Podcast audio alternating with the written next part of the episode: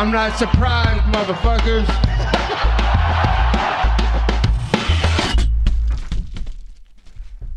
Et bonjour à toutes et bonjour à tous, bienvenue dans l'épisode numéro 78 du Guillotine Podcast. Aujourd'hui on parle de UFC 283, retour du pay-per-view au Brésil carte qui n'était pas forcément des plus alléchantes sur le papier, mais carte qui a quand même tout de même livré avec des beaux petits combats, que ce soit des early prelims jusqu'au main event. Euh, au final, on a eu pas mal, euh, pas mal d'émotions, pas mal de, pas mal de belles bagarres, euh, du KO, de la soumission.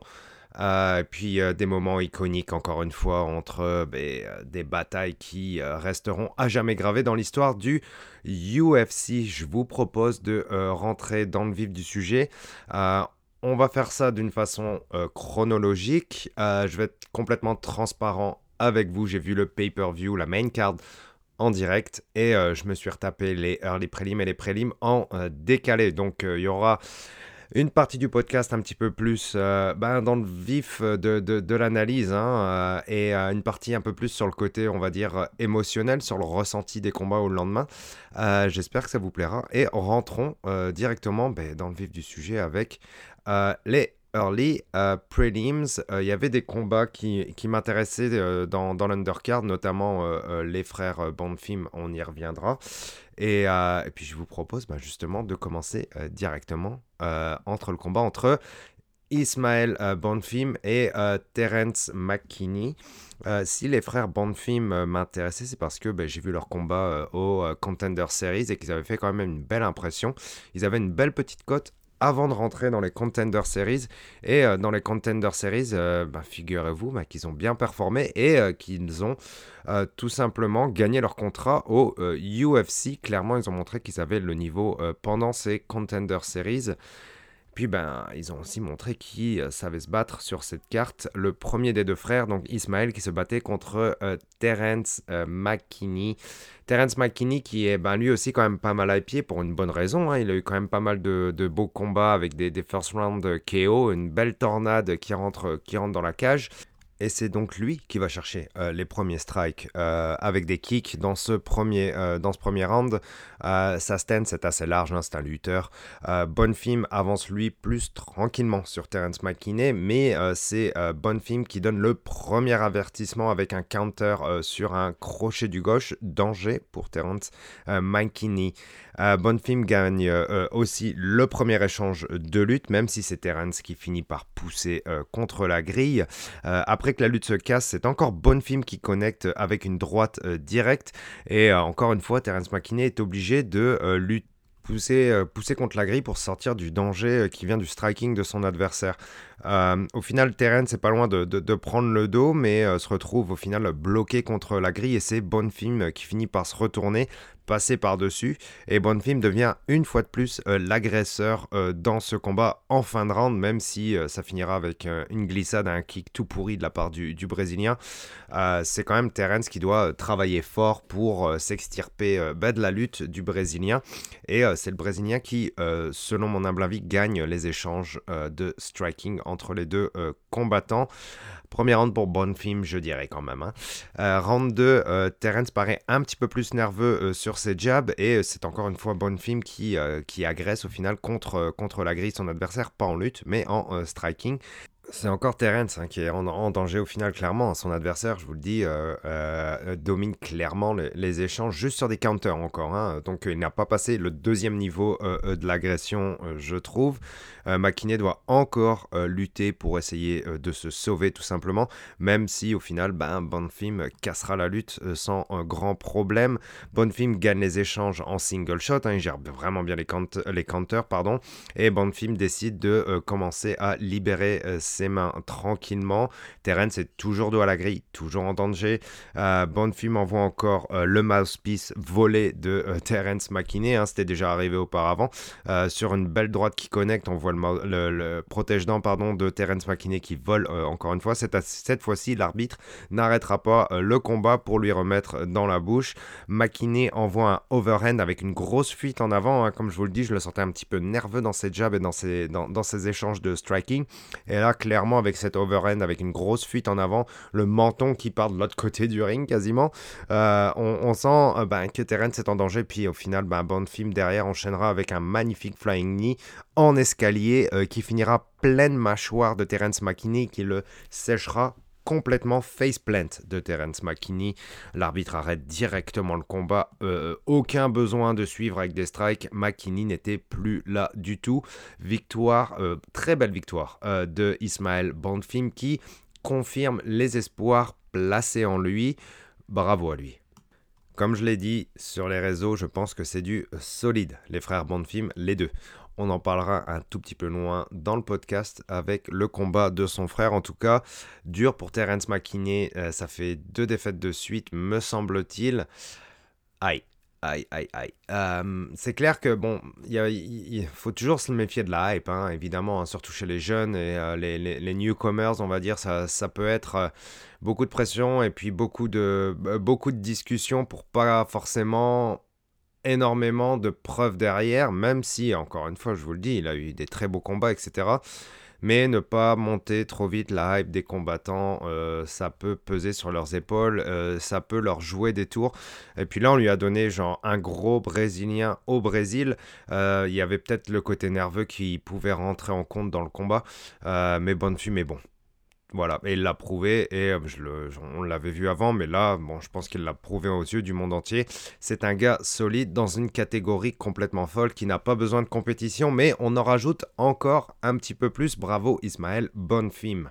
On passe à Almeida face à Abdourakimov. Euh, Almeida que j'aime beaucoup, euh, un gars aussi qui, euh, qui a pas mal impressionné en 2022 avec ses combats au UFC, qui est bah, très doué en MMA au complet, surtout en, grappling dira-t-on, mais qui a quand même un, un, MMA vraiment complet, vraiment beau à voir et dominant à date en tout cas, face à ses adversaires qu'il a déjà pu rencontrer.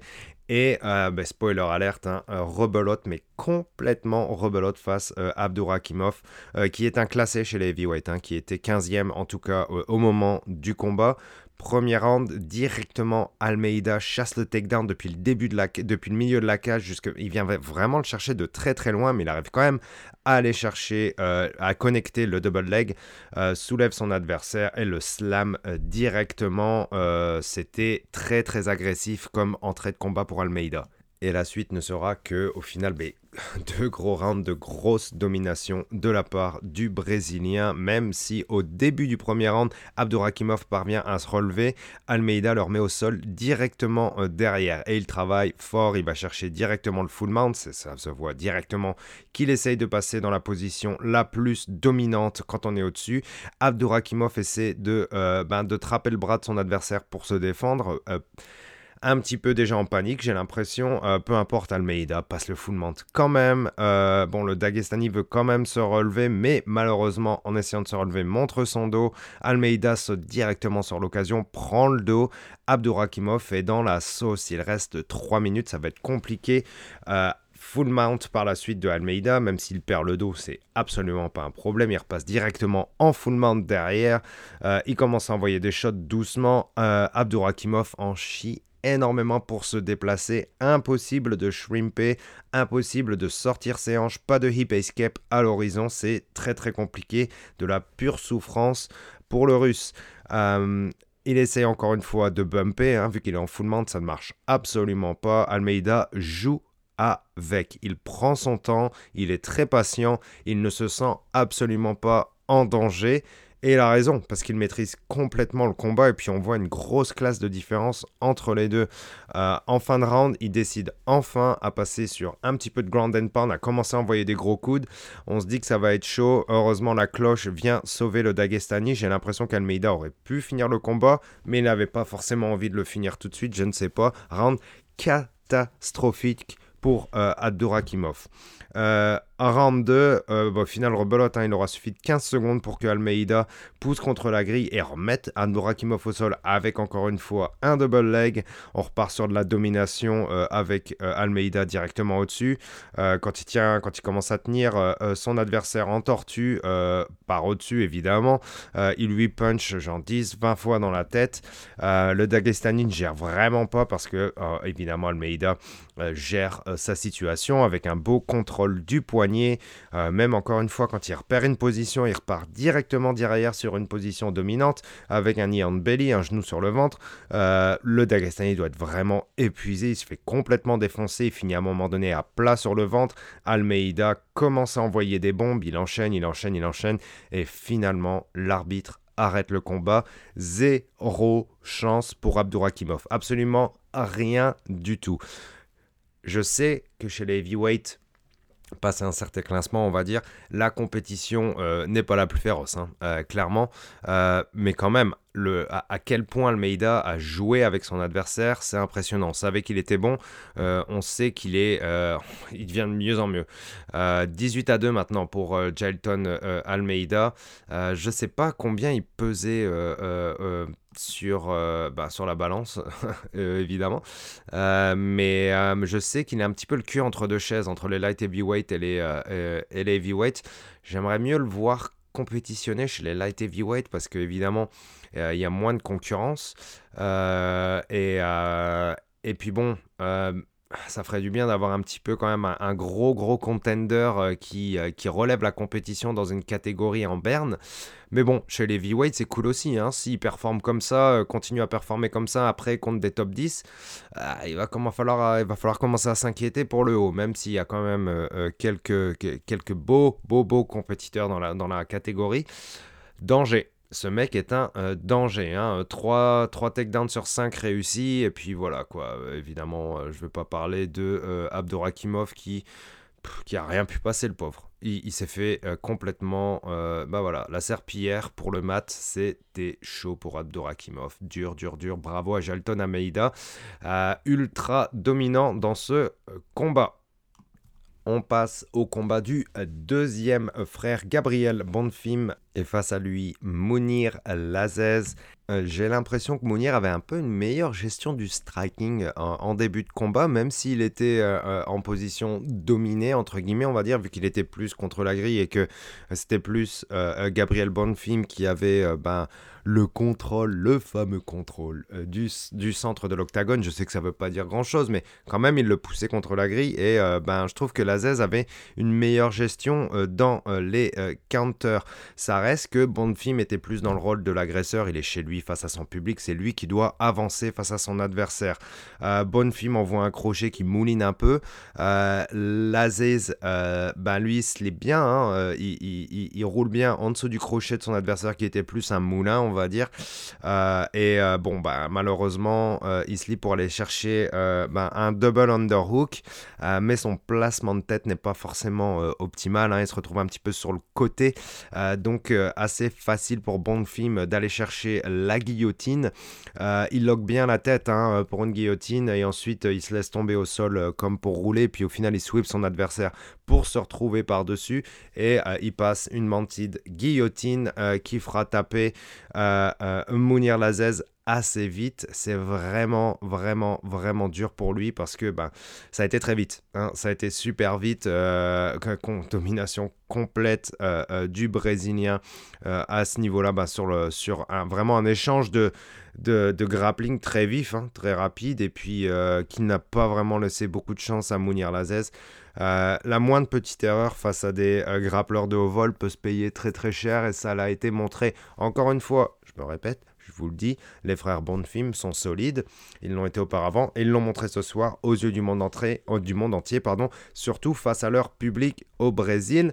Voilà, le public brésilien est pas mal content pour l'instant. Euh, les deux frères ont gagné et avec la manière, s'il vous plaît, bravo aux frères Bonfim. Et je vais sauter au combat euh, prochain qui sera au final Grégory Rodriguez face à Bruno Ferreira. Grégory Rodriguez a.k.a. Robocop. Alors combat intéressant. Celui-là était vraiment cool parce que Euh, Rodriguez, je l'ai trouvé vraiment pas mal euh, au niveau de ses déplacements et au niveau de la gestion de la distance. C'est sûr qu'il avait aussi euh, un meilleur reach, une meilleure portée que, que, son adversaire. Il est un peu plus grand, ses jambes étaient plus longues, ses bras sont plus longs. et je trouve que ses coups en counter étaient un peu plus intéressants. Ferreira était un petit peu en deçà à ce niveau-là. Euh, il avançait avec des euh, one-two sur Robocop et Robocop, lui, euh, arrivait mieux à gérer les déplacements en ligne de son adversaire. Il arrivait bien à ressortir sur le côté et quand les kicks de Robocop commençaient à partir, on sentait vraiment la différence de reach et à quel point Ferreira pouvait être en danger si jamais il ne se protégeait pas bien quand il était dans la zone d'attaque de son adversaire. quand les kicks de Robocop land, en plus, ça fait mal, c'est assez fort. On est chez les middleweight, je vous le rappelle. Euh, beau euh, calf kick pardon, euh, de Ferreira qui fait directement trébucher Robocop. Mais Ferreira euh, fait l'erreur de pousser pour un takedown derrière qui est clairement euh, avalé par Rodriguez qui essaye d'aller euh, chercher le dos. mais Ferreira sait très bien se défendre et se relève très très vite derrière. Très bon job de la part de Ferreira. derrière évidemment ben, Robocop, pardon, Rodriguez. Hein, mais Robocop, Rodriguez, c'est la même personne. garde le contrôle encore une fois du milieu et commence à chasser Ferreira avec un petit, vraiment une belle patience. Il gère bien la distance, etc. Mais j'ai l'impression il a un petit peu trop confiance en sa game. Euh, sa garde est un peu trop basse.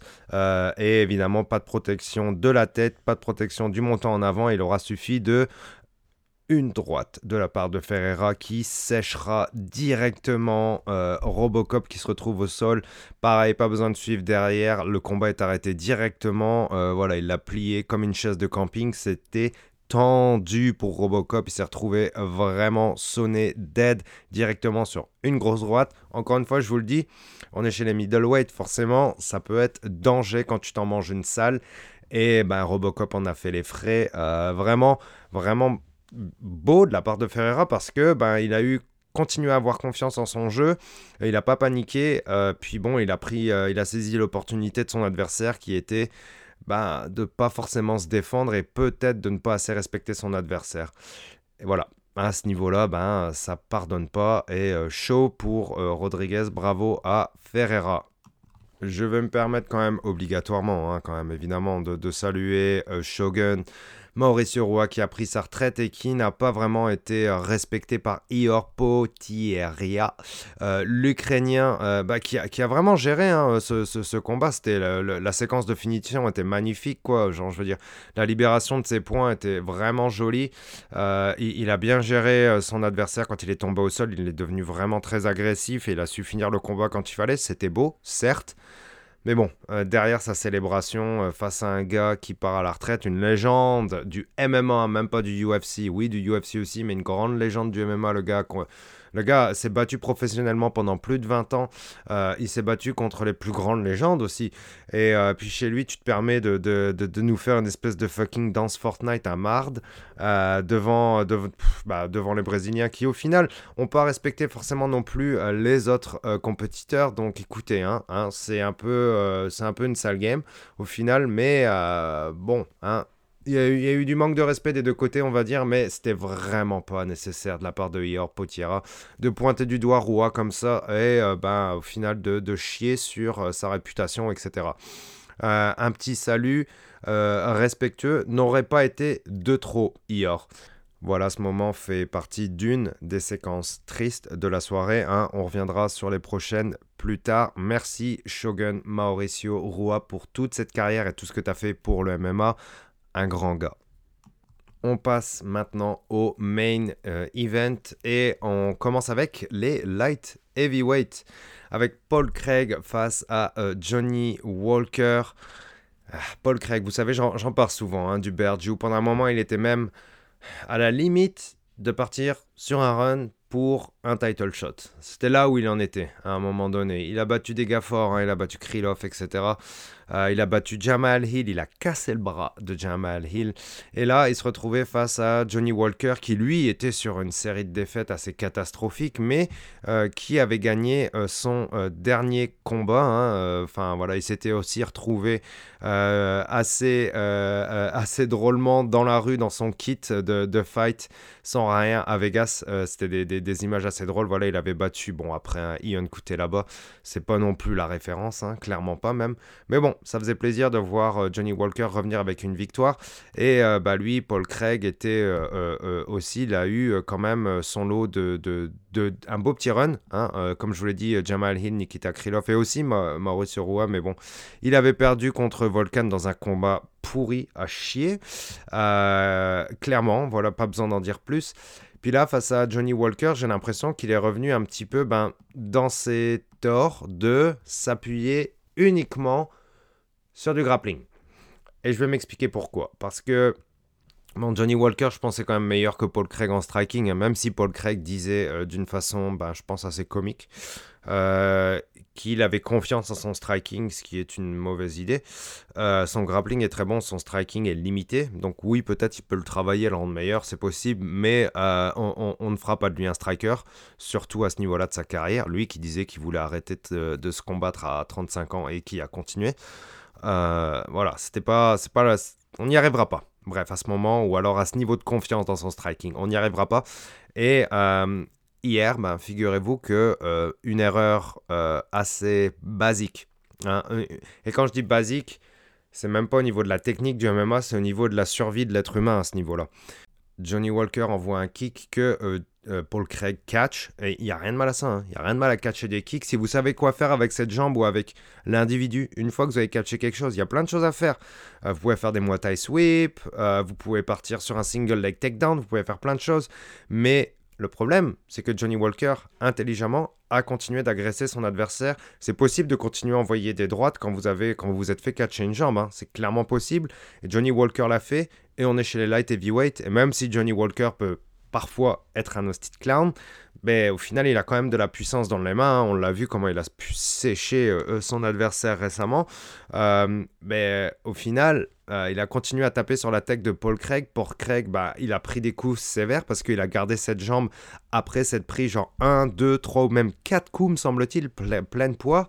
Puis après, bah, Paul Craig était vraiment sonné, s'est retrouvé au sol. Johnny Walker est passé par-dessus, a commencé le ground and pound, et puis ça s'est terminé ici pourquoi avoir été têtu comme ça sur ce fucking catch de leg quoi. C'était même pas un single leg au final parce qu'il a rien eu le temps de faire, il a juste gardé la jambe et il s'est accroché comme genre ici, ici il sur une hostie de bouée quoi. Ça n'avait ah, ça faisait pas de sens quoi. Et euh, si je suis aussi dur avec Paul Craig, c'est parce que genre on est quand même un, ben, voilà, on est chez euh, les light heavyweight euh, certes, mais on est dans un main event du pay-per-view chez des compétiteurs de la catégorie, que vous le voyez ou non. Euh, même si la compétition est plus faible dans cette catégorie, ben, au final, on est quand même dans le top 15, top 10, quoi. Donc, euh, on, peut s'attendre à, euh, à des règles de base. si tu catches un kick et que tu te prends genre direct une droite, tu le relâches et tu reprends la distance. Quelque chose comme ça, par exemple. Ou alors, tu, genre, tu te colles pour aller chercher, pour aller, pour aller pousser pour un single leg, quelque chose. Là, ça a juste été 3 secondes de, euh, de freeze, de genre vraiment rester, genre euh, ne, pas bouger et puis s'en prendre plein la face, et ben voilà, voilà, direct. Face à Johnny Walker en plus, c'est assez, euh, je pas envie de dire humiliant, mais je l'ai dit quand même. Là, le, dernier, rôle de, dernier run pardon, de Paul Craig, ben euh, voilà, ça, ça, ça s'arrête pas mal là, je pense, parce que Johnny, Johnny Walker, c'est pas la référence des, des, des, contenders chez les light heavyweight, quoi. C'est, oui, il est là, mais euh, bon, c'est pas, euh, c'est pas le top 5, c'est pas le top 3 non plus, quoi. On pourrait y arriver peut-être, hein, mais. Euh, c'est voilà, c'est les light heavyweight. Je vais, je vais laisser ça comme ça et je vais finir là-dessus pour ce combat-là. J'ai pas vu le, le, combat de Jessica Andrade face à Lauren Murphy, alors je vais le sauter, mais j'ai entendu dire et j'ai cru lire, lire pardon, que bah, ça a été un massacre de la part de Jessica Andrade. Ça m'étonne pas, hein, elle est vraiment elle, elle est compétitive dans toutes les catégories, de toute façon. Hein. Chez les 115 ou chez les 125, elle a géré. Euh, elle est là. Et euh, c'est euh, c'est une, c'est une tête dure et c'est vraiment dur de la passer. Et puis apparemment, elle s'est fait, Elle fait 30-26, euh, Lauren Murphy, ou quelque chose comme ça, donc, euh, ou 30-25 ou 30-24. Donc, c'est chaud. C'est chaud, c'est chaud, c'est chaud. Et euh, voilà, bah, de toute façon, Jessica Andrade, je, sais qu'elle existe, je sais qu'elle est là, je sais ce qu'elle vaut. Lauren Murphy, Lauren Murphy, ben la même chose, mais pas dans le même sens. Et je vais m'arrêter là là-dessus aussi. Et on va passer au prochain combat. Gilbert Burns face à Neil Magny. Neil Magny qui est au final, je crois, le welterweight avec le plus de victoires au UFC. Ah, Gilbert Burns qui est un très très beau contender dans la catégorie euh, welterweight. Lui qui a toujours été ben, plus ou moins au sommet quand même chez les welterweight. Il a perdu contre Ousmane, mais il s'est quand même bien défendu contre Ousmane. Il a eu des belles victoires. Il a perdu contre Ramzat, mais il s'est super bien défendu contre Ramzat. On a eu un des rounds de l'année, euh, me semble. euh, oui, euh, round 2 qui était un des rounds de l'année, en tout cas en 2022, entre Gilbert Burns et Ramzat. Euh, lui, Neil Magny, ben, c'est un peu plus le gatekeeper quand même de la catégorie. Hein. Faut pas se voiler la face. Il est bon, certes. euh, il est très compétitif. On a besoin de gars comme lui pour faire vivre une division. Mais il n'a pas forcément le niveau du top 5, top 3. Et même s'il est pas mal joué au sol, ben Gilbert, Burns, pardon, lui en grappling, c'est une machine, hein, un gros champion du monde en BJJ, en Jiu-Jitsu, euh, en, en, ou en no-gi, me semble-t-il. Et, euh, il est très. En MMA, il est fucking doué aussi. Il a une patate du tonnerre. Euh, et contre Neil Magny, ben, il a dominé tous les échanges de euh, grappling. Il a été plus fort que son adversaire. Il a passé beaucoup plus de temps au-dessus de son adversaire. Et il a réussi à euh, soumettre son adversaire au premier round. Il lui aura suffi d'un seul takedown pour au final ben, dominer tout le round et gagner le combat.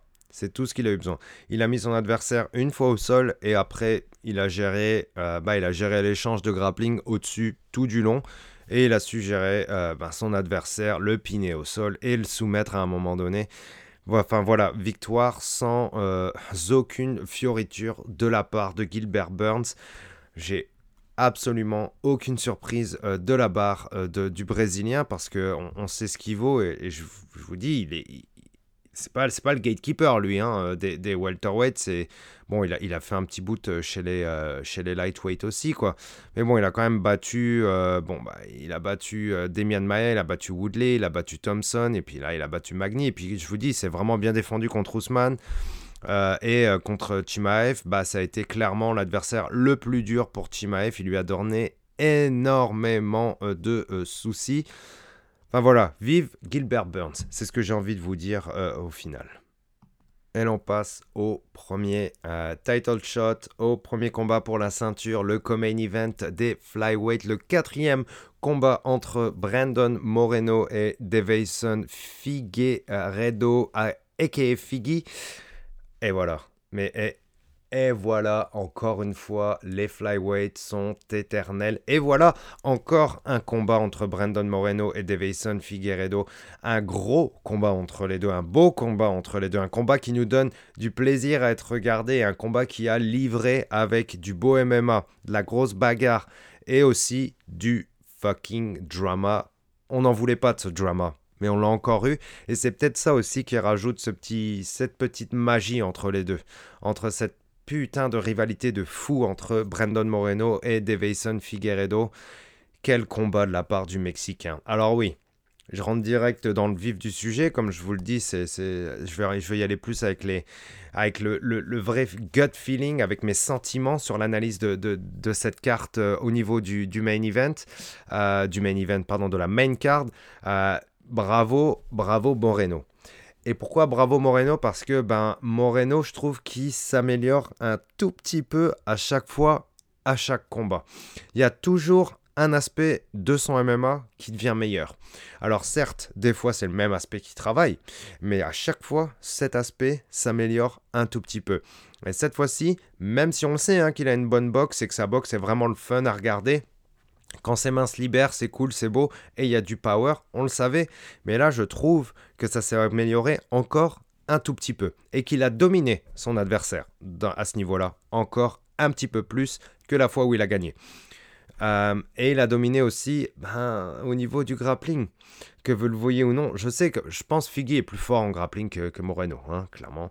Mais euh, c'est pas, c'est pas, on n'est pas sur un mat au ADCC, on est dans une cage en MMA. Et euh, gagner un round, c'est aussi garder le contrôle de son adversaire sans forcément le soumettre. Et Moreno a su le faire, parce que Moreno été meilleur dans le striking sur tous les rounds. Et Moreno été meilleur dans le grappling sur tous les rounds. Euh, sur trois rounds. Euh, Moreno a géré les takedowns. Euh, je sais plus combien il y en a eu, mais même, même s'il s'est retrouvé 3 sur 6, pardon, 3 sur 6 et euh, Figgy 1 sur 2. même si il s'est retrouvé dans la pleine garde de son adversaire, Figgy n'a jamais su être super dangereux depuis son dos. Parce que Moreno, lui, bah, il restait actif, euh, même si encore une fois, il n'était pas forcément dans la meilleure des positions après avoir mis son adversaire au sol. Il a su gérer son adversaire et shut down son adversaire qui était sur son dos. Vraiment. Hein. Euh, là, Figgy était plus la tortue sur son dos que euh, l'assassin qui peut passer, bah, je sais pas, des triangles ou des guillotines, quoi. même si la guillotine de Figgy est vraiment bonne, Moreno s'est retrouvé en guillotine sur Figgy. Mais Moreno a su shut down cette guillotine à chaque fois. Il s'est calmé, il est resté calme. Figgy avait beau, genre, je pense, tighter, vraiment serrer ses guillotines. Euh, pas un problème pour Moreno. Il a su s'en sortir, il a su euh, sortir la tête et après il a su, eh ben, tranquillement gérer le round au-dessus de son adversaire. Hein. Deux tentatives de soumission pour Figgy mangées par Moreno à chaque fois. Euh, peut-être que j'exagère un peu et que ça pouvait être un petit peu plus chaud côté Moreno. Hein. Forcément, je suis pas dans, euh, dans, le, euh, creux du coude de, de, en train de me faire choquer euh, la gorge, je sais. Mais l'impression que j'avais, c'est que Moreno, ben, il s'en est bien sorti et il a bien géré derrière. Et il a gagné les rounds. Il a gagné trois rounds. Donc, ah, pour ça, clairement, Moreno a gagné le combat là-dessus. Certes, vous pouvez. Il y en a qui donnaient ça 2 à 1. Moi, je voyais ça plus 3-0 pour l'instant. Mais au final, il gagnait le combat. Ça, vous pouvez pas me l'enlever. Et euh, puis bah, dans le troisième, il y a eu ce fameux euh, coup de poing qui est arrivé. Bon, bah, c'était clairement un gros crochet assez mouliné de la part de Moreno quand même. Euh, et au lieu de, tourner le poing puis de frapper avec les jointures de son poing, euh, de avec les jointures euh, dans l'idéal hein, de l'index, tu veux plus frapper de l'index ou majeur, ou les deux, un peu un mélange des deux, mais dans l'idéal, tu veux frapper avec les jointures plus à l'intérieur. et puis bon, il faut toujours frapper avec ta main fermée, avec le poing fermé en UFC, sinon ben, c'est des moments où tu peux rentrer dans des high ou alors te casser un doigt, etc. Et là, ben, Moreno, ce coup de poing-là, il avait le poing fermé et ben, c'est plus une jointure de son pouce, je pense, euh, que son poing qui est rentré dans l'œil de Figgy, mais qui a aussi euh, coupé la pommette en dessous de l'œil de Figgy, qui lui a vraiment genre un sale coup de poing qui l'a mis mal, quoi. Et son œil a vraiment gonflé vite derrière. et puis, ben, au final, à la fin, Figgy a un peu un peu call-out à époque qui, je pense, au vu des images, n'en était pas un. Et puis au final, ben, euh, entre le troisième et le quatrième, le médecin arrive et dit genre non, il peut pas ouvrir son œil. Le combattant ne combat pas avec un seul œil, ce qui euh, euh, est tout à l'honneur du UFC et des médecins et de l'organisation d'arrêter un combat dans ces conditions-là. C'est ce genre de décision qui fait que notre sport préféré est de plus en plus respecté hein, et qui peut passer pour, bah, pour un sport aux yeux du grand public et pas des combats de sauvages au final. la santé des fighters avant tout. Maintenant, Moreno euh, préparait la, deuxième main derrière, et puis là, il est, il est passé sur la face de, de Figgy avec sa main droite, avec vraiment la main ouverte, mais il euh, n'y a pas eu de high poke avec cette main-là non plus. Même s'il passait avec vraiment la main ouverte et au-dessus des yeux, il lui a pas arraché l'œil avec, etc. Et puis Figgy s'est plaint euh, ben, de l'œil qui a gonflé évidemment hein, auprès de l'arbitre. Euh, il s'est pas plaint de l'autre œil, quoi, où Figgy était passé avec la main plus ouverte. Donc il n'y a rien de mal par rapport à ça, c'est complètement legit. encore une fois, au vu des images, Moreno a gagné. Moreno a gagné. Et, et puis on arrête là, la, rivalité s'arrête là à cause du aussi bah, du speech de Figgy qui dit que bon bah il voudra passer euh, chez les bantamweight et Moreno récupère la ceinture. Quel putain de champion, bam au Mexico. C'est dur pour Figgy et c'est dur pour la rivalité. Et puis c'est dur pour euh, cette euh, tétralogie, on dit, quatre combats. Voilà, je sais plus parler français. Bref, Euh, c'est dur parce qu'il y a toujours ce, petit côté drama et puis ce côté d'amener aussi de, de, de, ce combat-là parce que bon, on a eu un match nul la première fois. et puis là, bon, ben, ça se finit quand même un tout petit peu en queue de poisson avec l'arrêt du médecin, mais, mais Moreno a gagné. Moreno a gagné et Moreno ressort vainqueur de cette rivalité. Alors, on va entendre beaucoup parler de, de, bah justement, comme je vous dis, hein, de, de, ce côté d'amener un petit peu, et puis aussi euh, pour potentiellement d'un époque qui n'en est pas un. Ça fait un peu chier, mais pour moi, ça enlève en rien la perf de Moreno. Alors Figgy veut passer chez les Bantam peut-être parce que parce que les coupes euh, sont, un peu difficiles pour lui, hein, mais c'est clair et net que, on, le sait, hein, que les flyweights sont une, une, division très très très compétitive. Euh, les bantamweight le sont aussi, hein, ça sera pas plus simple chez les bantamweight, donc euh, a-t-on besoin de rajouter un gros player dans la cage, dans le, dans le Shark Tank chez les bantamweight? Absolument pas. est-ce qu'on va s'en plaindre? Non plus. Mais est-ce que c'est une bonne chose? Ah, je suis pas sûr. Je suis pas sûr. Chez les flyweights, c'est correct. On a toujours de la concurrence. Il y a des nouveaux qui arrivent. Euh, il y a du lourd. Il y a du lourd. Il y a Mokaef. Il y a le, euh, le, japonais. Euh, son nom m'échappe. Tatsuro Taira, ouais, lui il est cool aussi. et puis bon, il y a Mathéus Nicolaou. Enfin bref, il y a, Matchnell, etc., etc. Oh là là là là là là, que c'est du régal, cette catégorie de fous. Et, et que quel régal ça aura été aussi, cette rivalité entre Moreno et Figgy on est putain de chanceux, les gars. Et les filles. Cette rivalité se clôt. Moreno a gagné. Et ça fait du bien parce que on n'avait pas forcément envie de voir 50 combats entre les deux, quoi. Ça y est, on, en a vu assez, je pense. Et puis là, c'est clos une bonne fois pour toutes. Voilà, bravo Moreno. Euh, ouais, belle carrière de, Moreno. Surtout un gars qui a été coupé de, du UFC, qui revient et qui. Euh, bah, qui a failli perdre en plus contre Kaikara France, mais qui a montré un gros cœur de Mexicain comme ils savent le montrer euh, et, et, jamais lâché l'affaire et qui avait, euh, qui avait gagné contre Kaikara France grâce à ce super euh, kick au foie. et puis là, qui gagne derrière contre, contre pour au final ben, gagner la rivalité et puis ses combats. au total, c'est super cool. Voilà, on aime voir ça. Merci Brandon Moreno, merci Figgy euh, pour cette rivalité, ces combats de fou que vous nous avez donnés. Euh, vous avez réveillé les flyweights, vous avez, euh, vous avez élevé la catégorie à un super rang. Bravo à vous, merci à vous. On peut passer enfin au main event. Et le main event, eh ben, quel, quel main event ça a été, mais quel fessé ça a été. Quel incroyable fessé de euh, Jamal Hill face euh, à euh, Glover Teixeira. clairement, clairement, clairement, clairement, clairement 5 rounds à 0, hein, vraiment facile. ben facile. Ah, c'est jamais facile, hein, évidemment, mais, mais, mais quelle domination de la part de Jamal Hill. Et, et, Glover a montré énormément de limites au niveau du, du, striking, du déplacement, de la rapidité d'exécution, du du contrôle de, la cage, de, tout. De tout, de tout, de tout, de tout, de tout, de tout, de tout. Un sursaut euh, dans, le cinquième, hein, euh, évidemment, euh, ça, on s'est fait, enfin, Jamal Hill a dû se faire peur sur, sur, le cinquième. Et moi, je me suis aussi un peu, fait un peu peur, pardon, à la fin du troisième, parce que je voyais Jamal Hill vraiment un peu fatigué, et je me dis que ça risque d'être peut-être tendu pour les championship rounds, pour l'américain.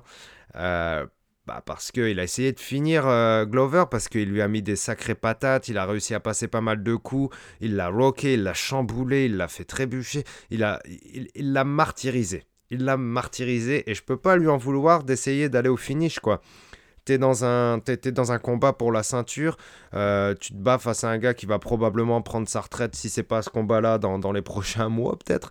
Euh, et, euh, et puis t'es es, chez lui au Brésil et puis tu veux montrer un tu veux un statement, tu vas aller chercher la ceinture avec la manière.